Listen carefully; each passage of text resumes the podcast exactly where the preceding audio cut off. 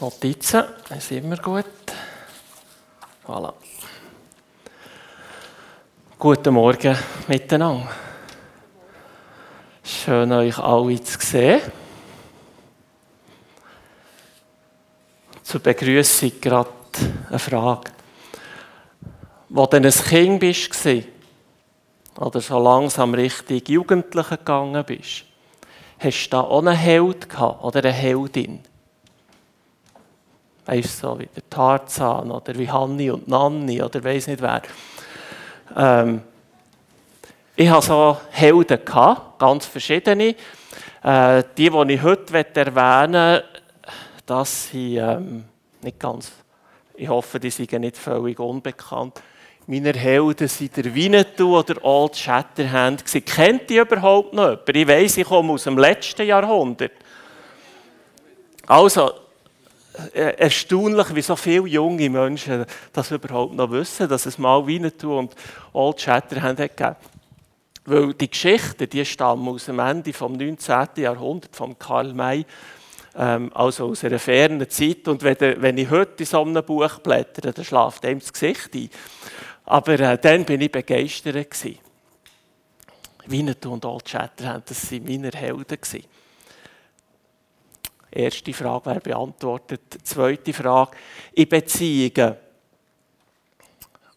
Was ist da wichtig?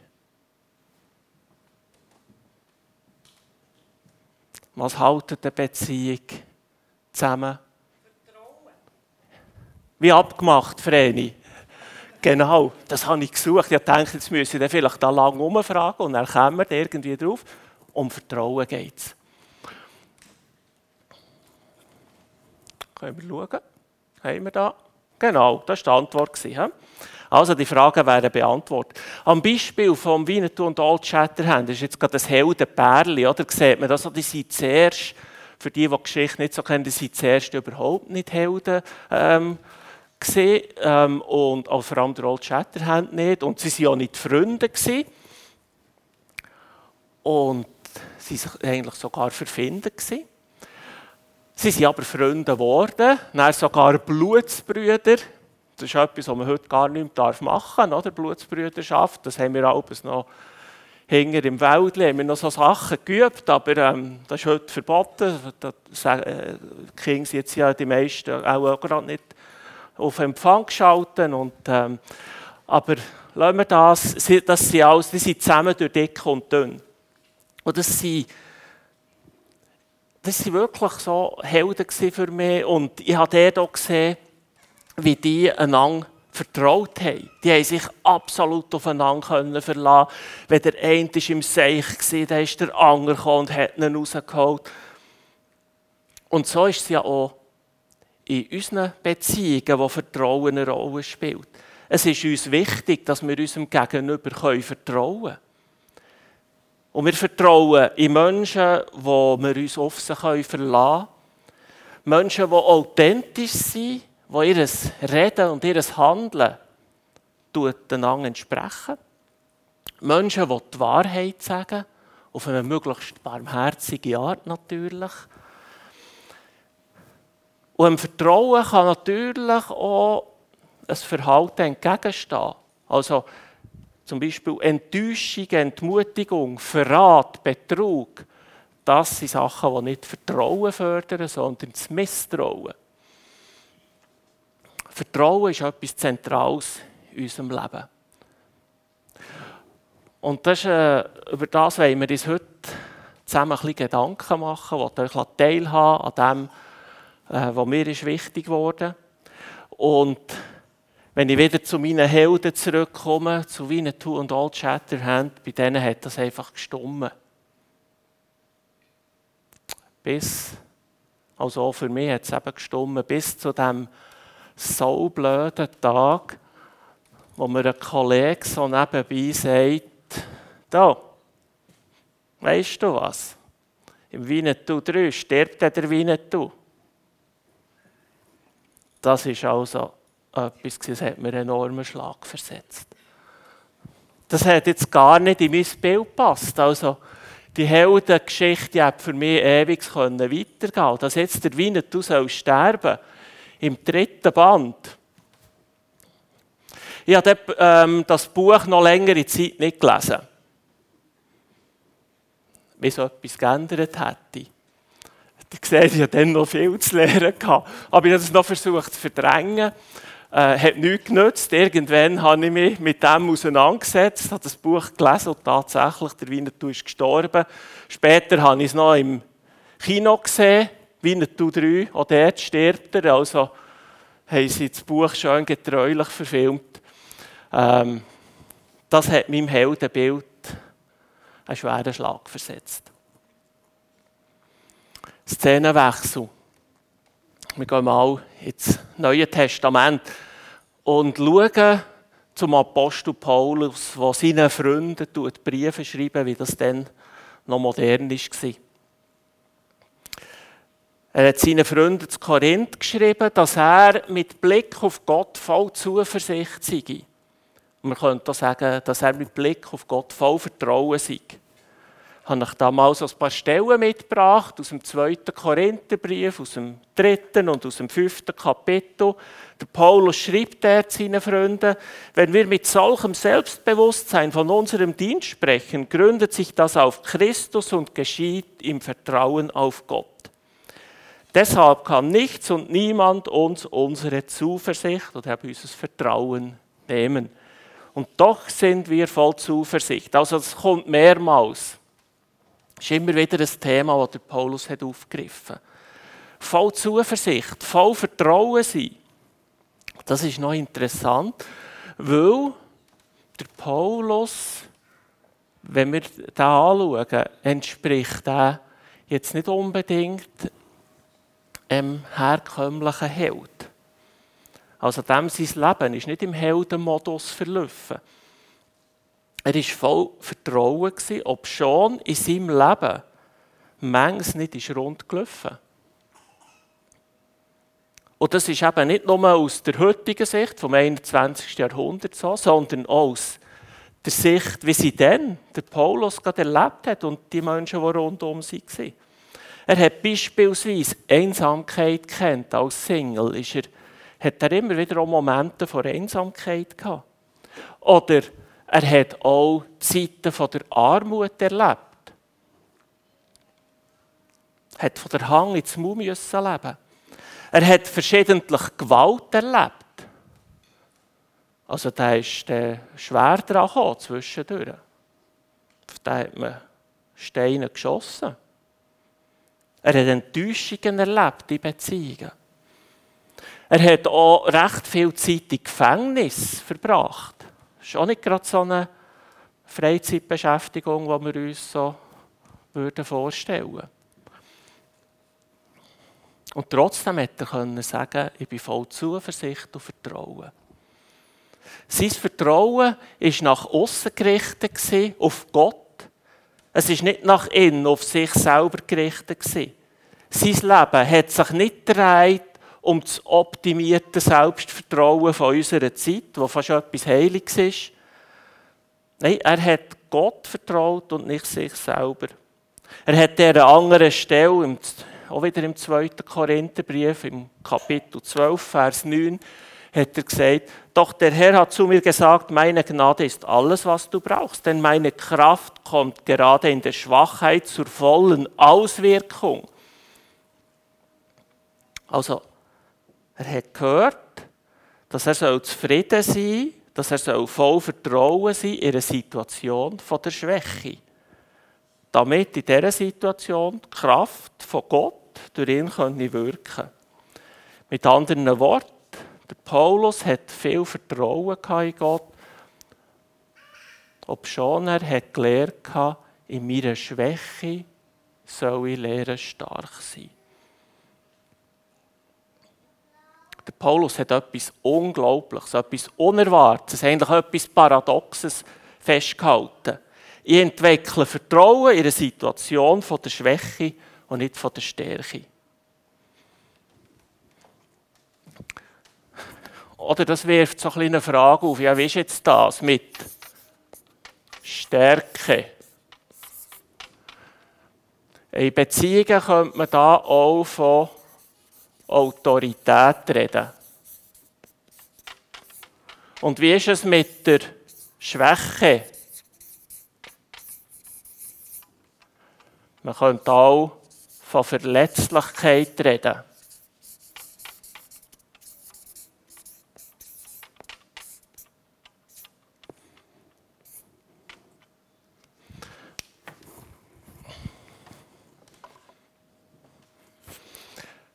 Weil eigentlich gehen wir oft davon aus, dass Stärke und Schwäche so etwas sind wie zwei Gewichte, die auf einer Waage sind. Und dann ist entweder, oder das Ideale ist, die Stärke ist stark und die Schwäche verschwindet dann.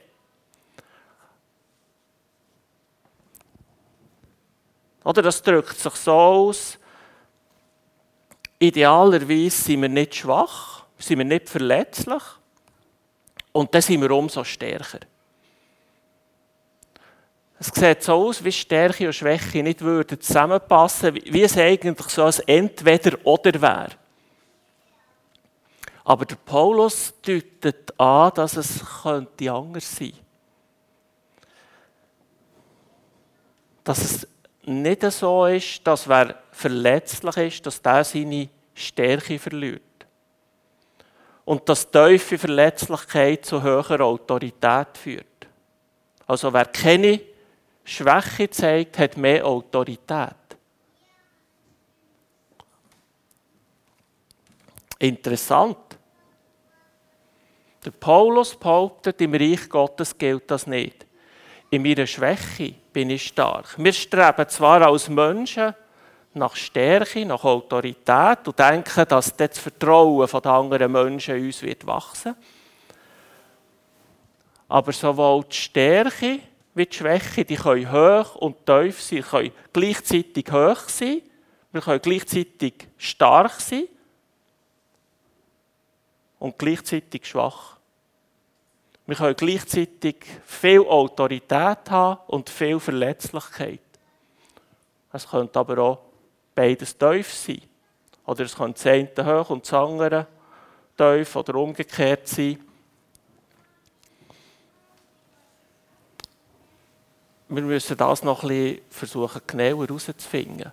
Werfen wir einen Blick auf den Schöpfungsbericht. Gott hat den Mensch geschaffen, das lesen wir ganz am Anfang der Bibel. Er hat den Mensch geschaffen nach seinem Bild. Und er hat einem Mensch viel Autorität gegeben. Er hat ihm eine Stärke geschenkt. Er hat ihm Verantwortung übertragen. Er hat gesagt, du sollst zu dieser Schöpfung schauen. Gott hat uns mit einer hohen Autorität ausgerüstet. Und gleichzeitig hat er uns aber auch als verletzliche Wesen geschaffen. Die Verletzlichkeit zeigt sich äh, eigentlich am, am Umstand, dass der Mensch im Garten Eden ist nackt war.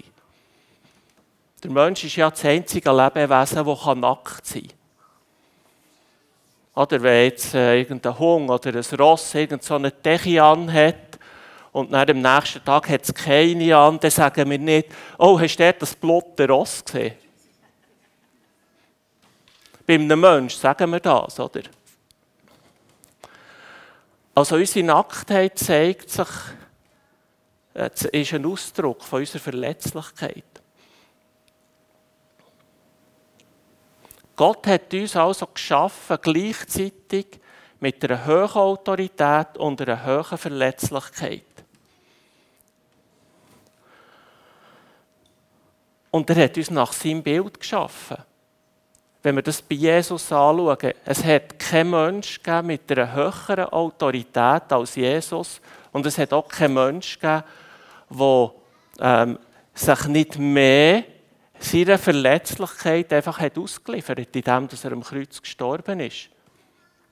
Oder das ist ja seit dem Sündenfall ist das Konsequenz von der Verletzlichkeit, dass, dass sie in den Tod führen kann. Das war ursprünglich nicht so. Gewesen.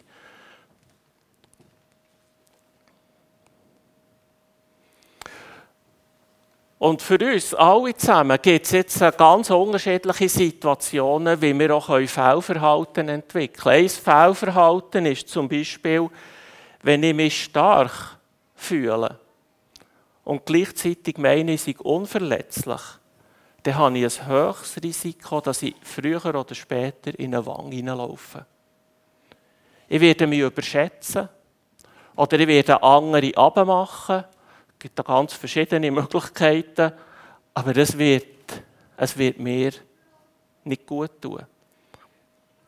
Es kann sein, dass ich finde, ich habe weder Autorität und bin enorm verletzlich, dann werde ich mich sehr zurückziehen in meinem Leben und werde mein Leben eher als ein grosses Leiden empfinden. Die Idee von, von unserem Schöpfer ist aber, dass wir zum Blühen kommen können mit einer hohen Autorität und mit einer hohen Verletzlichkeit. Dass beides Platz hat.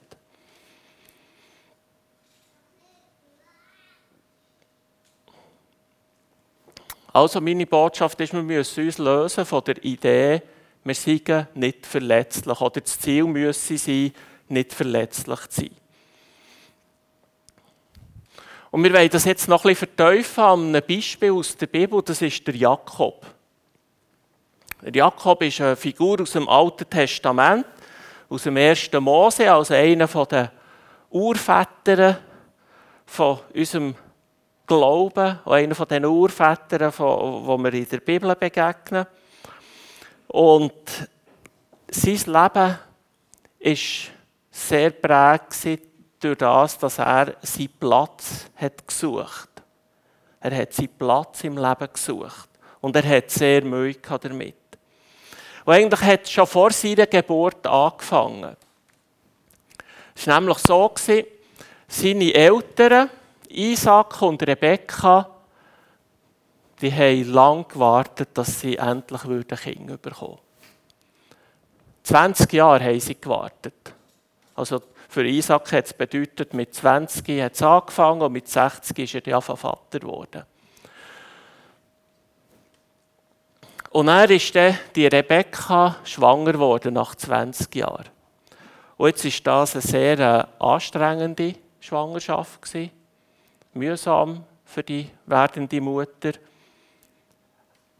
Sie hat Zwillinge erwartet. Das muss nicht unbedingt mühsam sein, ähm, wenn ich mich da darf auf den Test rauslassen als Zwillingsvater. Aber ähm, eine Schwangerschaft kann bei einem Baby im Bauch schwierig sein. Auf jeden Fall, die Rebecca, die hat Mühe gehabt und die zwei Gielen im Bauch, die haben da umgezappelt und gemacht. Die beiden Kinder in ihrem Leib stießen sich jedoch und sie seufzten, warum muss mir so etwas passieren? Und sie hat mit Gott darüber reden und sie hat ihm auch sein Leid geklagt. Gott hat es auf jeden Fall gelingen mit dieser Schwangerschaft, ob schon es schwierig war. Und die beiden Buben sind auf die Welt gekommen. Und zwar der erste war am ganzen Körper mit rötlichen Haaren bedeckt, deshalb nannten sie ihn Esau. Dann kam sein Bruder zur Welt, er hielt ihn mit der Hand, er hielt mit der Hand die Verse von Esau umklammert, deshalb nannten sie ihn Jakob. So steht es im 1. Mose 25. Also der Esau, das bedeutet aus dem Hebräischen der Haarige, der Prinz Heri, könnte man sagen, oder? Und äh, der Jakob ist, ähm, das bedeutet so viel wie Fersenhalter oder gleichzeitig kann so Überlister oder Betrüger heißen. Äh, ein ist mehr Namenswahl, kann man sich darüber streiten. Ähm, es ist einfach so, sie haben sich für die Namen entschieden. Und die Schwierigkeiten, die der Jakob hatte, seinen Platz zu finden, die haben auch eben in seinem Buch schon, also im, nicht in seinem, im Buch von seiner Mutter schon angefangen. Wenn sich die beiden Babys im Leibe gestoßen, oder wie das so schön hat ja, dann ähm, könnte es eben sein, dass der Jakob also das ist jetzt wirklich einfach meine, da tue ich ein fantasieren mit euch, ähm, hat erkannt, oh, der Esau hat die bessere Startposition. Ähm, der wird zuerst rauskommen, er wird der Erstgeborene sein, mit allen Privilegien. Ihn wird der Vater gerne haben, er wird alles erben. Ich werde die Nummer zwei sein. Ich packe ihn jetzt an der Ferse und dann im letzten Moment, wenn er raus will, dann ziehe ihn zurück und flutsche an seine Stelle. Ähm, vielleicht hat sich das, ist das der Plan gewesen und wenn er keinen Plan hatte, wie auch immer, es ist auf jeden Fall in die Hose gegangen ähm, für ihn. Er ist als Zweiter auf die Welt gekommen, hat offenbar Brüder noch in der Ferse gehabt. Ähm, aber er war der Zweite, eindeutig. Der Esau ist zuerst über die Ziellinie gekommen. Und die Situation vom Zweitgeborenen, mit der ist er nicht klar gekommen.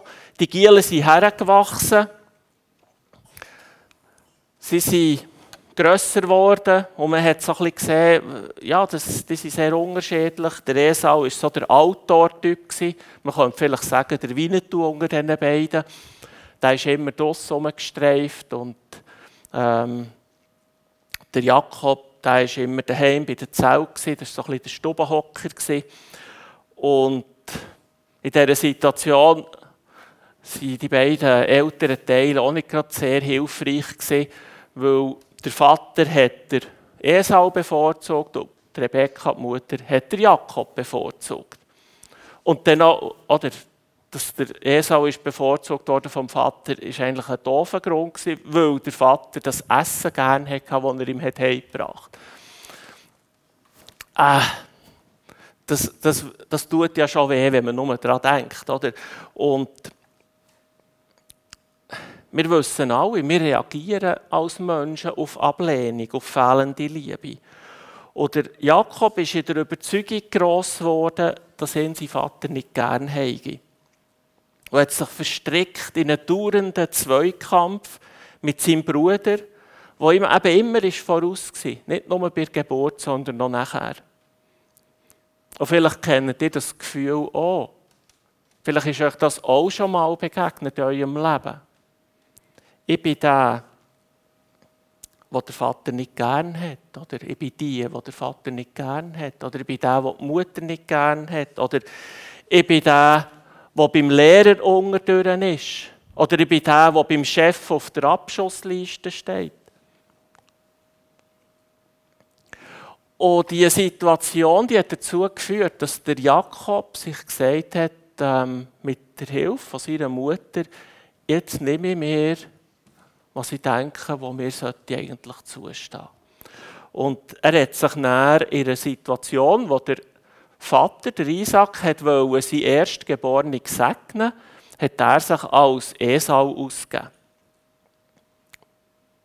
Das ist so verlockend jetzt da nach Stärke, nach Autorität, nach all dem zu greifen, wo er jetzt gefühlt hat, das fehlt mir und gleichzeitig dann nicht verletzlich sein dabei, weil das Neckische ist noch, wo sie da so ihren fiesen Plan haben geschmiedet, der Jakob und Rebekka, ähm, hat er mal noch ein bisschen gezögert und gesagt, ja, was ist denn, wenn, wenn, das uns, wenn das zum Fluch wird? Und dann hat Rebekka gesagt, ja, weißt, das, das soll mir gelten. Also das ist so eine klassische Situation, wo ein Mensch davon ausgeht, ich bin stark und unverletzlich.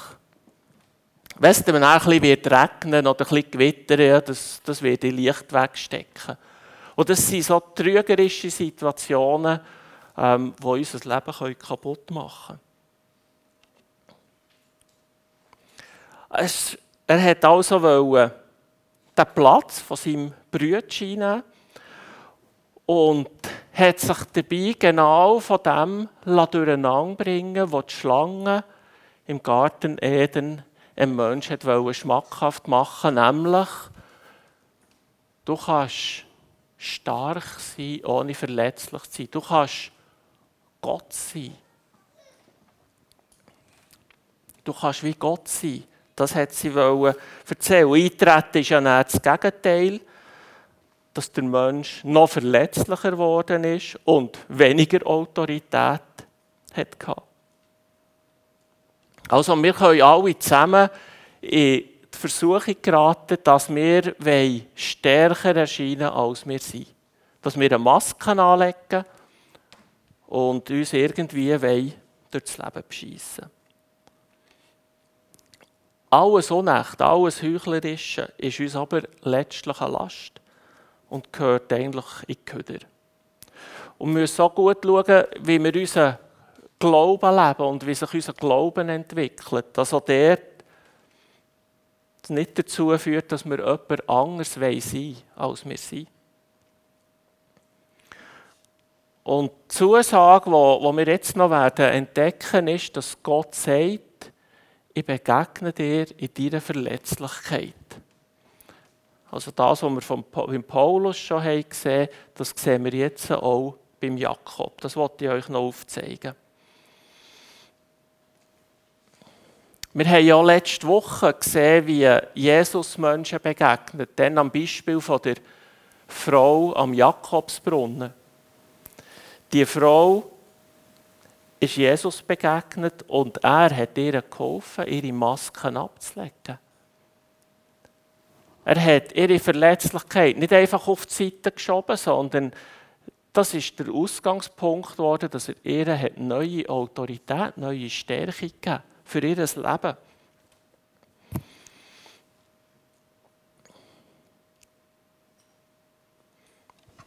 Wenn wir das jetzt beim Jakob anschauen, was ist jetzt bei ihm passiert? Er hat so einen Beschiss gemacht, er hat eine Maske angelegt, er hat sich verkleidet, er hat die Kleider von seinem Bruder angelegt, die Mutter hat ihm noch so Fähle auf die Arme geschnallt, ähm, dass er eben wieder Prinz Heri ist dahergekommen. Ähm, und so maskiert hat er sich in eine Position bringen und er hat gefunden, dort sollte herkommen. Das ist das, was ich will. Das ist zu einem Desaster geworden. Er hat letztlich müssen fliehen. Er hat alles verloren gehabt. Und er war am Tiefpunkt von seinem Leben in der Wüste. Alles, was er noch hatte, in der Nacht, bevor er eingeschlafen ist, war ein Stein. Und den hat er gebraucht als Kopfküsse. Er war in der Situation von der absoluten Verletzlichkeit. Und in dieser Nacht hat er dann gleich auch noch schlafen und er hat angefangen zu träumen. Und er hat träumt von einer Leiter, die in den Himmel geht. Und das wäre jetzt doch eigentlich das, was er immer hätte wollen aufsteigen. Dort herkommen, wo einfach alles besser ist, wo er in einer besseren Situation ist. Aber er ist nie mehr her. Er ist in der Wüste am Boden gelegen, der Kopf auf dem Stein. Bewegt hat sich ein anderer, Gott. Gott ist zu ihm abgekommen. Gott hat sich in diesem Moment von der absoluten Verletzlichkeit, von der absoluten Schwäche um ihn gekümmert. Und das hat Gott zu ihm gesagt. 1. Mose 28, 13 bis 15. Das müsst ihr gut hören. Ich bin der Herr, der Gott deines Großvaters Abraham und der Gott deines Vaters Isaac. Das Land, auf dem du liegst, werde ich deinen Nachkommen geben. Deine Nachkommen werden so zahlreich sein wie der Staub der Erde. Sie werden sich ausbreiten nach Osten, Westen, Norden und Süden. Durch dich und deine Nachkommen sollen alle Sippen der Erde gesegnet werden. Mehr noch, ich werde bei dir sein und dich beschützen, wo du auch hingehst. Ich werde dich in dieses Land zurückbringen. Ich werde dich nie im Stich lassen und stehe zu meinen Zusagen, die ich dir gegeben habe. Der Gott hat in dieser Nacht sein erstes geistliches Erlebnis. Eine Begegnung mit Gott. Klar, er war nicht begeistert. Gott ist zu ihm gekommen. Zu der ewigen Nummer zwei. Zum Fersenhalter. Zum Überlister, Betrüger, Bescheisser. Zu dem ist Gott gekommen. Mit seiner ganzen Verletzlichkeit hat er Gott dürfen begegnen.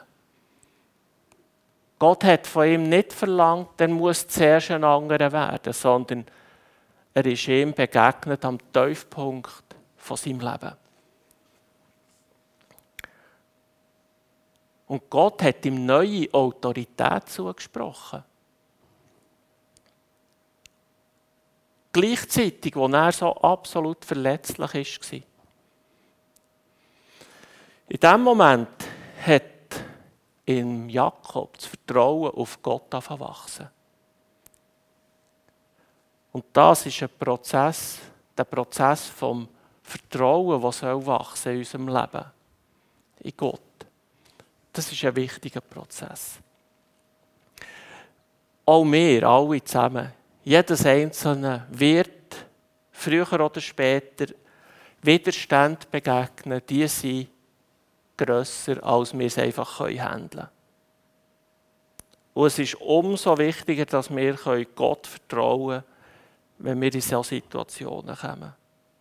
So wie es der Paulus oder Korinther hat geschrieben hat. Ich vertraue nicht auf mich, sondern ich vertraue auf Gott. Das wird mir durch mein ganzes Leben durchhelfen. Bis über die Schwelle vom Tod. Ich kann noch so intelligent oder schlau oder schön oder reich, ich kann noch so beeindruckend sein.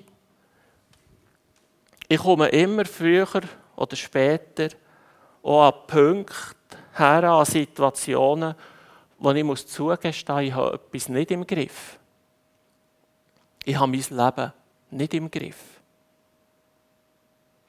Da kann man sagen, das ist die schlechte Nachricht. Es gibt aber auch eine gute. Die gute Nachricht ist, dass Gott fähig ist. Dass unser Gott, dass die Gott, dass der Gott, wo der Gott vom Jakob war, fähig ist. Und darum wollte ich ihm vertrauen. Mein Vertrauen beruht nicht auf etwas, was ich gemacht habe, sondern darauf, dass ich weiß, ich habe einen Gott, der fähig ist, zu vergeben. Fähig ist zu retten. Fähig ist zu heilen. Es ist ein Gott, der aus Verzweiflung Hoffnung machen kann, der Licht in die Finsternis bringen kann. Darum lädt Paulus uns ein, immer zuversichtlich zu sein. Vertrauen zu haben in Gott. Und mein Wunsch ist eigentlich, und während dem können sich gerne ähm, die Leute von der Band schon wieder einrichten.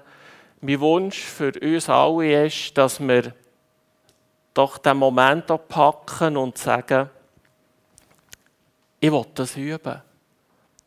Und versuch es doch wenigstens heute zu üben, und vielleicht noch morgen Morgen. Zum Beispiel beim Aufstehen. Oder wenn wir nicht zum Gebet aufstehen, einfach zu sagen, ich will darauf vertrauen, wenn ich mich jetzt in Bewegung setze, dass du, mein Gott, heute wirst mit mir sein Und ich will mich heute nicht mit anderen vergleichen, auch nicht mit meinem Esau. Ich will auf Gott schauen. Und ich will heute Menschen mit Ehrlichkeit und Liebe in die Augen schauen und meinen Blick nicht verschämt abwenden. Oder ich will mir keine Sorgen machen um meine Versorgung. Das ist auch noch so ein kleines Detail. Die Begegnung, die Jakob mit Gott hatte, hat ihn dazu geführt, dass er gesagt hat, von jetzt an werde ich Gott die Zeit geben. Also der Jakob, der, der immer hat gemeint hat, für das ich etwas habe, muss ich mir doch etwas nehmen. Hat angefangen im Moment, wo er nichts hatte. Wer gibt, dem wird gegeben werden. Er hat eine Lektion gelernt im Reich Gottes. Und wir haben eine grossartige Perspektive, wenn wir das zusammen üben. Weil wir können wissen, wir werden gesegnet sein und durch uns werden andere Menschen gesegnet sein. Es geht nicht um unser Selbstvertrauen. Es geht nicht darum, dass wir starke Menschen sind, die alles im Griff haben. Im Reich Gottes tun Verletzlichkeit und Autorität eigentlich zusammen tanzen. Die sind gleichzeitig auf der Bühne und bringen so das Leben zum Blühen. So macht es Gott.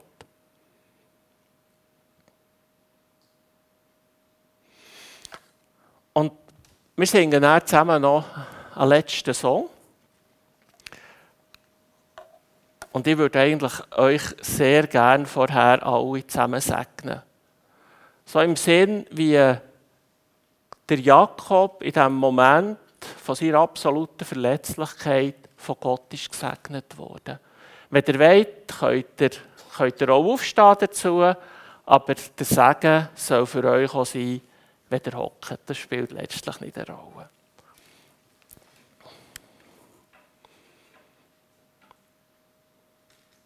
Herr Jesus, in deinem Namen will ich die Menschen, die da in diesem Saal sind, alle segnen. Ich will alle segnen, die da sind. Ich will alle segnen, die jetzt nicht da sind.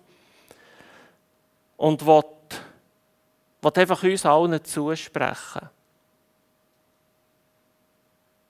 Hey, du Mensch, wo immer du verletzlich bist, wo immer du verletzt, angeschlagen, enttäuscht bist, wo immer du dich mit anderen vergleichst und nicht geliebt fühlst, was auch immer in deinem Leben vielleicht gerade schief läuft. Gott sieht dich, er sieht deine Situation, er sieht, wo du bist, wo du bist und wer du bist. Und er sagt zu dir, ich bin der Herr, dein Gott. Durch dich sollen Menschen gesegnet werden und mehr noch, auch du sollst gesegnet sein. Ich werde bei dir sein, um dich zu beschützen, wo du auch hergehst. Ich werde dich nie im Stich lassen und ich stehe zu meinen Zusagen, die ich dir gegeben habe. Ich bin mit dir. Ich liebe dich und werde dich immer lieben ich werde zu dir schauen, ich rüste, ich rüste dich aus, in deiner Schwachheit, in deiner Verletzlichkeit, ich gebe dir Autorität, ich vertraue dir und du darfst mir vertrauen. Immer. Amen.